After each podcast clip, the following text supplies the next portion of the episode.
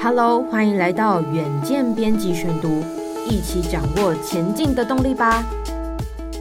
大家好，欢迎收听编辑选读，我是佑庆。最近几年，各种描绘职场与时代现象的词汇此起彼落，继躺平青年、薪水小偷、安静离职后，社群媒体上又掀起一波书活的新浪潮。目前在 TikTok、抖音的平台上，越来越多网友发布书活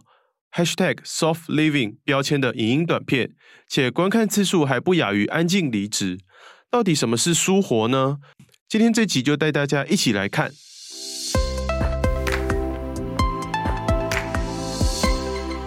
对于刚出社会的青年来说，通膨升息不断，生活成本水涨船高，生存压力不言而喻。在这样的现实下，社群上开始吹起一股舒活的风潮。也许这是 Z 世代在躺平与自由财富之间，为人们找到了一种更务实的选择。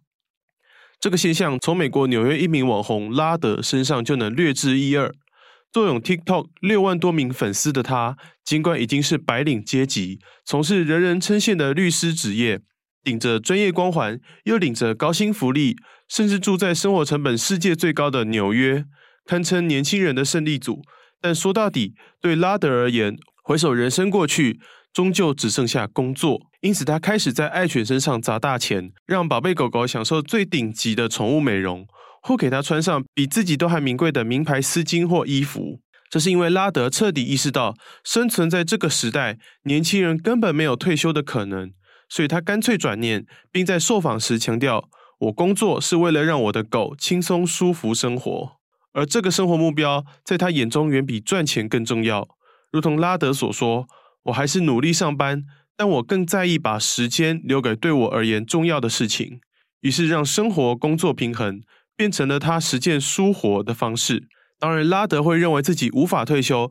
其实是有依据的。二零二二年一月，美国一家金融软体公司就推出一份报告，显示，美国的 Z 世代中有高达四分之三的人认为，当前全球经济与环境让他们无法设定人生长期目标。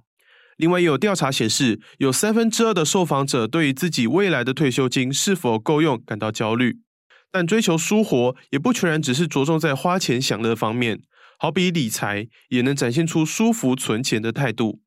对此，财经新闻网站 MoneyWise 就曾在报道中说明，探讨舒活理财就是指不要有太积极存钱的压力，不要一直觉得落后财务目标，不要完全花光积蓄，不要跟别人比较。此外，具有国际理财规划顾问证照的卡斯特罗则认为，舒活理财的精神就在于拟定简单的财务计划。原则上，只要审慎评估生活预算、收入开支，并落实存钱和花费规划，就能放松心情，把钱花在我喜欢的地方。因为我会继续努力上班赚钱。关于这一点，坚持住纽约的公寓、缴昂贵租金的拉德也是很好的例子。因为他确实有养成存钱与投资的习惯，快乐来源顶多是爱犬吃好穿好，还有自己例行的护肤、皮拉提斯等行程。对于奢侈的消费和旅游，并没有过多的向往。由此可见，人人诠释的舒活术，同中求异，都尽可能让自己的工作压力最小化，生活快乐最大化，把钱变成自己喜欢的样子。而在舒活哲理中，又可以大致分为两派人马。有些人热衷吃高档美食，享受高级度假，买进所有看上的奢侈品，例如钻石珠宝、精品服饰、名牌包包或者是车子等。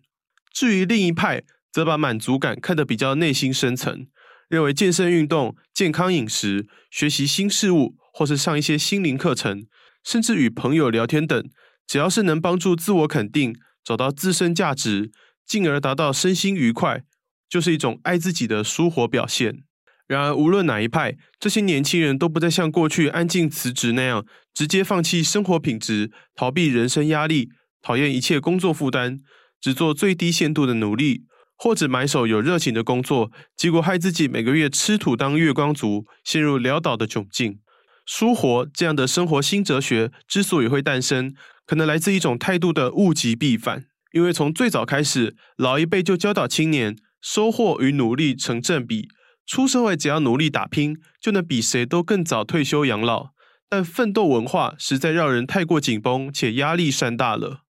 无奈演变到后来，安静离职又因为过于被动，让人生俨然毫无生气。于是欧美 Z 世代与千禧世代才会找寻中庸之道，展开专注当下与快乐的新生活，以温柔坚定的立场，拒绝世道过度的竞争、过分的退缩，拒绝世道过度的竞争、过分的退缩，避免人生充斥着压力与焦虑，也算是为自己身心健康而着想。相信这股觉醒中的世代革命态度，对日后产业都将带来部分的影响，例如消费者真正需求的转变。改变许多行销商业模式，还有公司企业帮助员工在生活、工作上拥有平衡，才能降低人才流动率。